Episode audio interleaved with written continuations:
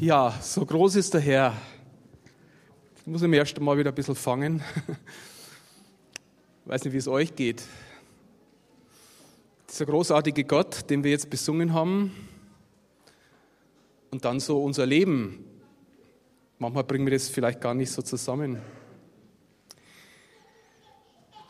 Das, was ich heute sagen darf und sagen muss, ist einerseits ein Anschluss an dem, was wir gerade erlebt haben, so diese Gegenwart des Heiligen Geistes und diese Großartigkeit Gottes. Andererseits ist es auch ein ziemliches Kontrastprogramm. Ich möchte mich kurz vorstellen, also mein Name ist Rudi Baumgartel, ich bin äh, Ältester in der Baptistengemeinde und so immer mit der Evangelischen Allianz beziehungsweise mit dem Leiterkreis schon seit ja, fast Jahrzehnten dabei. Und vor ein paar Wochen hat mich jemand gefragt, ob ich heute die Predigt halten möchte. Da habe ich spontan zugesagt. Und dann habe ich gefragt, ja, ähm, worüber soll ich eigentlich predigen? Naja, das Thema ist Open Air. Okay, dann haben wir gedacht, dann hat es genau zwei Minuten gedauert und dann hatte ich das Thema. Wie wir schon am Anfang gehört haben, Open Air, A-E-I-R, offene Luft, oder Open ER wie offenes Erlangen. Das Thema war schnell da, innerhalb von zwei Minuten.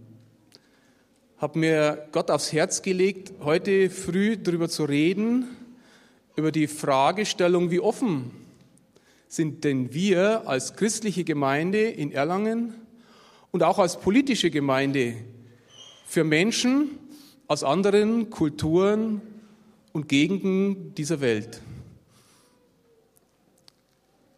Also, wie gehen wir mit Fremden und Ausländern um?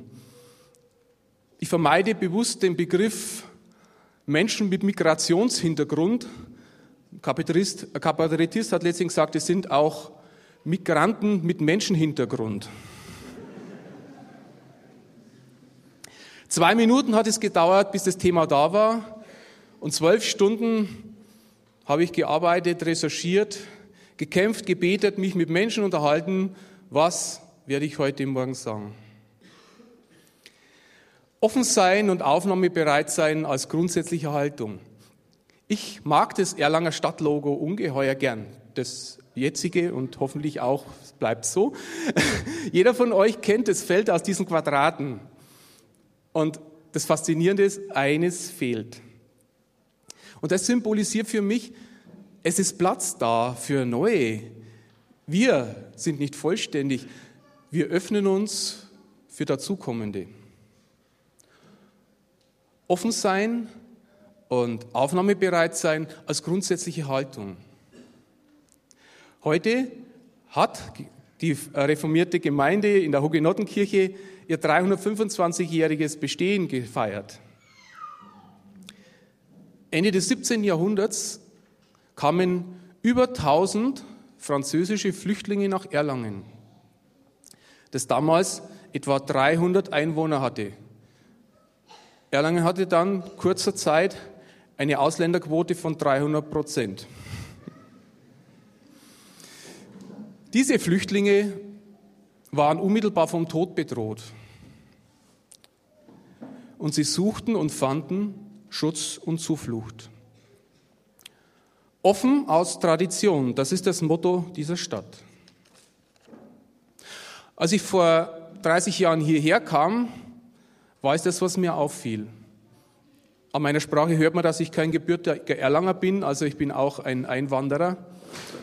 Und mir hat es hier so gefallen, dass ich hier geblieben bin. Was fiel mir auf? Das offene Klima. Ich denke, die Aufnahme der Hugenotten und der daraus resultierende Segen Gottes sind für einen geistlich sensiblen Menschen fast mit Händen zu greifen. Und wenn wir mit offenen Augen und Ohren durch unsere Straßen laufen, sehen wir, Erlangen ist eine internationale Stadt. Fast 25 Prozent der hier gemeldeten Menschen sind nicht deutscher Abstammung.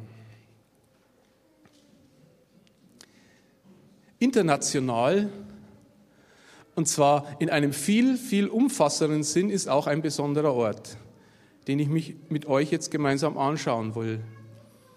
Wer eine dabei hat, der kann die Bibel aufschlagen in der Offenbarung 7, Vers 9. Da sieht der Seher Johannes nämlich Folgendes. Und ich sah eine Menschenmenge, so unübersehbar groß, dass niemand sie zählen konnte. Die Menschen kamen aus allen Nationen, Stämmen und Völkern. Alle Sprachen der Welt waren zu hören. Mit lauter Stimme riefen sie, Heil und Rettung kommen allein von unserem Gott, der alle Macht in Händen hält und von Christus dem Lamm. Hier steht wirklich alle. Und wenn die Bibel alles sagt, dann meint sie alle ohne Ausnahme. Stellen wir das uns vor dem inneren Auge vor. Alle Nationalitäten, sogar alle Volksgruppen sind im Himmel vertreten. Der Himmel, das Reich Gottes, ist wirklich und umfassend multinational.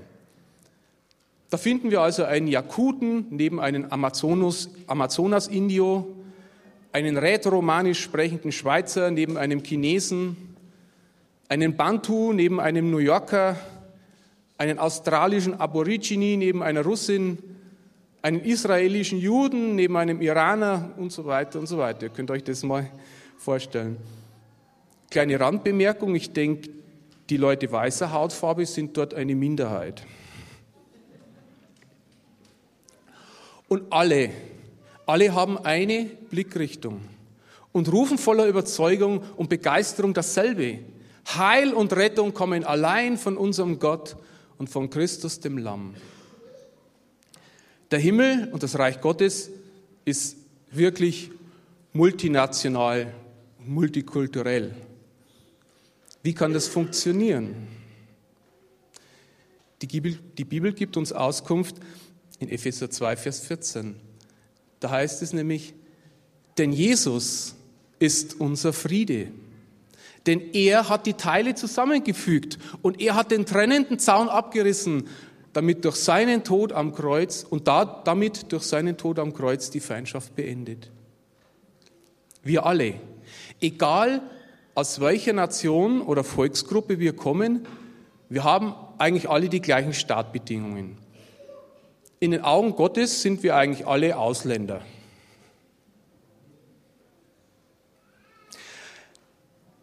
Zunächst, im ersten Vers dieses Kapitels heißt es, ihr wart tot durch eure Übertretungen und Sünden.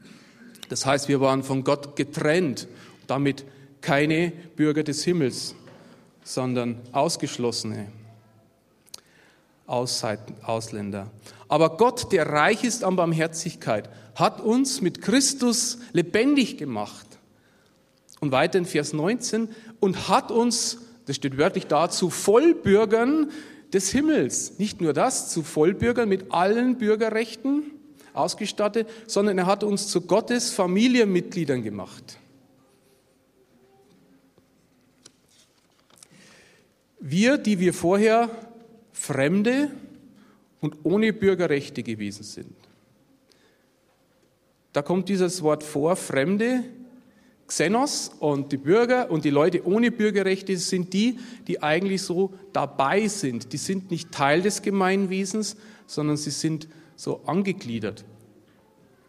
Menschen, die dazugehören irgendwie und doch auch wieder nicht. Alle Christen und Nachfolger Jesu haben also eine doppelte Staatsbürgerschaft. Unser geistlicher Personalausweis ist für jeden auf der Welt von uns von der gleichen Behörde ausgestellt. Wir sind Staatsangehörige des Himmels und gehören deshalb geistlich gesehen zu einer einzigen Nation und Volksgruppe. Vor diesem großartigen Hintergrund wollen wir nun unsere gemeindliche und später auch noch die politische Wirklichkeit spiegeln. Ich weiß, dass ich damit ein großes Fass aufmache. Und ich möchte mich aktuell auf ein paar wenige Aspekte dieser durchaus komplexen Problematik beschränken, die mir persönlich besonders am Herzen liegen. Um zu verdeutlichen, worum es mir geht, möchte ich zwei Beispiele erzählen. Ein Beispiel, vor 15 Jahren hatte ich eine Dienstreise in die USA, in die Gegend von Los Angeles. Ich sollte dort ursprünglich drei Tage bleiben, daraus sind sieben Wochen geworden. Also habe ich mir gedacht, wenn du schon mal länger da bist, dann schaust du mal, ob du irgendwie Kontakt zu einer christlichen Gemeinde bekommst, wo du sonntags hingehen kannst. Bin das Telefonbuch runtergegangen, habe bewusst mal die Baptisten ausgelassen, also ich will mal was anderes sehen. Haben mir also eine Vineyard-Gemeinde ausgesucht, die Arcadia Vineyard Fellowship. Bin also da ein paar Straßenzüge mit meinem Auto dann hingefahren am Sonntag. War alles für mich ein bisschen fremd. Ging aber rein und in dem Augenblick, als ich diesen Raum betrat, war ich zu Hause. War ein eigenartiges Gefühl. Ich war da und es war nicht nur dieses Gefühl, sondern es hat sich auch ganz konkret realisiert. Ich wurde gleich am ersten Tag zum Mittagessen eingeladen, nach gut amerikanischer Sitte in ein Restaurant oder Schnellimbiss war es in dem Fall. Aber es hat nicht lang gedauert und ich bin in dieser Gemeinde sehr schnell warm geworden und ich war dann auch Mitglied in einem Hauskreis. Und dann habe ich meinem Arbeitskollegen das erzählt, habe gesagt, ja, ich war gestern bei denen und denen und wir haben Bibel gelesen und gebetet und zum Abendessen. Da sagt er, das gibt's nicht. Du bist hier drei Wochen und bist äh, eingeladen. Ich bin hier seit sechs Jahren. Ich habe noch nie äh, das Haus von einem Amerikaner, von einem Kollegen oder sonst jemand von Ihnen gesehen. Das ist die Kultur dort. Und da hat man gemerkt, dass diese Bürger des Reiches Gottes eine andere Art hatten und über ihre kulturellen Schranken hinweg einfach diese Gemeinschaft gepflegt haben. Ein zweites Beispiel. In unserer Gemeinde wir haben eine Gemeinde, wo etwa 15 verschiedene Nationen momentan beieinander sind. Es waren phasenweise sogar noch mehr. Wir haben auch ein gutes Teil an Kamerunern dort. Und eine junge Frau aus Kamerun kam zu uns und hat mir erzählt, was sie erlebte, als sie das erste Mal in Deutschland in eine Gemeinde kam. Also sie hat sich an einen freien Platz gesetzt und neben ihr saß eine ältere Dame. Und als sie sich an diesen Platz gesetzt hat, dann hat die ältere Dame verstohlen eine Bewegung gemacht. Sie hat ihre Handtasche genommen und hat sie zu sich gezogen.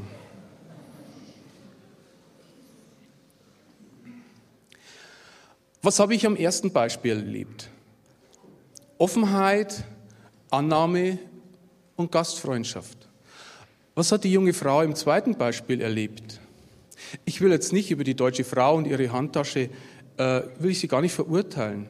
Sie hat aus einem Reflex gehandelt, ganz unbewusst. Aber dieser Reflex steht für etwas Tieferes, das fest in uns eingewurzelt ist.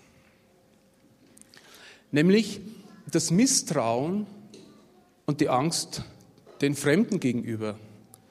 Sie könnten uns was wegnehmen. Das tiefsitzende Misstrauen, ja die Furcht dem Fremden und Ausländer gegenüber, schlug auch den hugenottischen Flüchtlingen vor 300 Jahren entgegen. Obwohl von oberster Stelle vom Markgraf persönlich eingeladen, schlug ihnen die Ablehnung der lokalen Geistlichkeit und auch der Bevölkerung entgegen. Man fürchtete sowohl die religiöse als auch die wirtschaftliche Konkurrenz der Neulinge und glaubte dadurch ins Hintertreffen zu geraten. Die Geschichte hat gezeigt, dass es auf die lange Sicht ein Gewinn für beide Seiten war.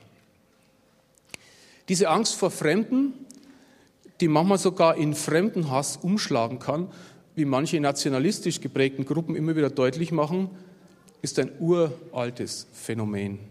Es ist uralt und es ist weltweit verbreitet. Deshalb zeigt uns das Wort Gottes im Alten Testament Linien auf, die uns den Willen Gottes in Bezug zum Umgang mit Ausländern und Fremden klar machen. Zunächst wird einmal deutlich, dass die Ausländer wie auch die Witwen und Waisen zu einer Gesellschaftsgruppe gehören, denen nicht das gleiche Recht wie den Etablierten zugesprochen wird. Ausländer, Witwen und Waisen werden also in einem Atemzug oft genannt als äh, soziale Gruppe, die leichtes Opfer für Ausbeutung und Unterdrückung geworden sind. Und deshalb genießen sie den besonderen Schutz Gottes. An verschiedenen Stellen in den Mosebüchern wird dann deutlich gemacht, dass es wichtig ist, dass eine einheitliche Rechtsordnung gleiche Rechte und gleiche Pflichten für Einheimische und im Land wohnende Ausländer geben soll. In den Augen Gottes ist also ein separates Ausländerrecht illegal. Mehrfach wird davor gewarnt, den Ausländer zu bedrängen oder zu bedrücken. Ein Vers, den sich meiner Meinung nach die Politik ins Stammbuch schreiben sollte, steht in 5. Mose 27, Vers 19. Verflucht ist, wer das Recht des Fremden, der Weisen und der Witwen beugt. Mit anderen Worten, wer also den schutzbedürftigen Ausländer und den sozial Schwachen ihrer Rechte beschneidet oder ihnen diese Rechte verweigert, manövriert sich aus dem Segen Gottes heraus. Vor diesem Hintergrund muss ich ein paar Bemerkungen zur aktuellen Asylpraxis in Bayern machen. Deswegen, weil ich bestimmte Dinge einfach aus, aus persönlichem Erleben kenne und manche unter uns auch. Die aktuelle Richtung und Position der bayerischen Landesregierung ist, wir wollen verhindern, dass sogenannte Scheinasylanten Wirtschaftsflüchtlinge und Menschen, die dieses Asylrecht missbrauchen, bei uns dauerhaft sich ansiedeln. Also hat man folgende Politik entwickelt. Man möchte es diesen Menschen so schwierig und so unbequem wie nur irgendwie möglich machen. Jeder, der sich ein bisschen auskennt, weiß, wie das ausschaut. Sie werden äh, in Heimen zusammengepfercht. Sie bekommen ähm, kein Geld, sondern sie bekommen äh, Lebensmittelpakete. Es wird ihnen die Bewegungsfreiheit eingeschränkt, sogenannte Residenzpflicht. Interessanterweise sind es alles Maßnahmen, die sogar der Genfer Konvention für Flüchtlinge widersprechen. Aber es ist bayerisches Recht. Wenn Menschen, wenn man sich dann mit den Opfern dieser Politik auseinandersetzt, wenn man merkt, wie sie dahin vegetieren, weil sie einerseits nicht zurück können, aber hier auch nicht ankommen, irgendwo dazwischen hängen. Und unsere Justizministerin sagt, na ja, wenn es Ihnen nicht gefällt, können Sie ja zurückgehen.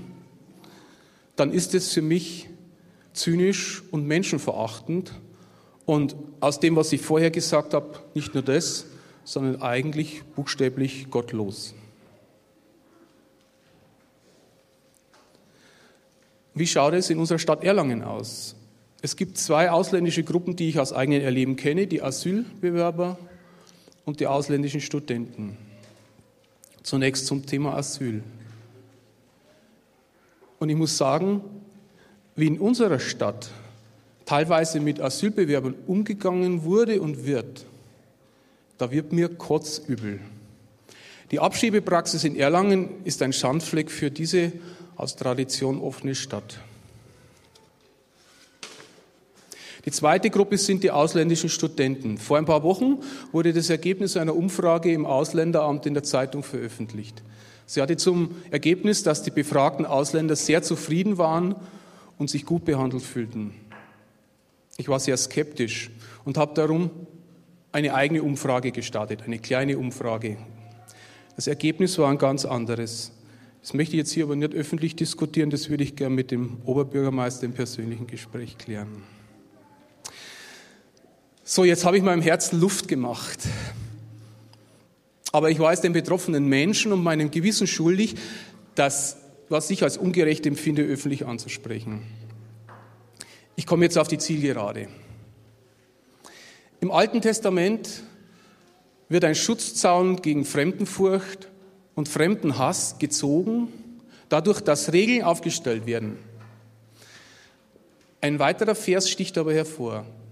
In 3. Mose 19, Vers 34 steht, der Fremde soll unter euch sein wie ein Einheimischer und du sollst ihn lieben wie dich selbst. Hier geht es also nicht mehr um Regeln, sondern um Liebe. Und das ist die Botschaft des Neuen Testaments. Die Liebe treibt alle Furcht aus. Der Gegenentwurf Gottes in Jesus Christus heißt also nicht zähneknirschend Regeln zu befolgen, wir müssen jetzt nett zu den Ausländern sein und wir dürfen sie nicht schikanieren, sondern er heißt, barmherzige Liebe zu leben. Es ist interessant. Fremdenfurcht heißt auf Griechisch Xenophobie. Eine Phobie ist etwas, wovor man Angst hat. Und der aus der Liebe geborene Gegenentwurf heißt Philoxenia. Das heißt wörtlich auf Deutsch den Fremden lieben. Das wird landläufig in unserer Bibel mit Gastfreundschaft übersetzt. Christliche Gastfreundschaft heißt also nicht nur, sich gegenseitig Sonntag, Nachmittag zum Kaffee einzuladen, sondern heißt vor allem, in der Liebe die Grenzen zu überwinden, die Christus ohnehin schon eingerissen hat. Es ist eine ganz neue Chance, uns unseren ausländischen Mitchristen und Mitbürgern zu nähern, ihnen unsere Herzen und unsere Häuser zu öffnen, um ihnen so ein Stück Heimat, Geborgenheit zu bieten. Lasst uns diese Chance nutzen. Amen.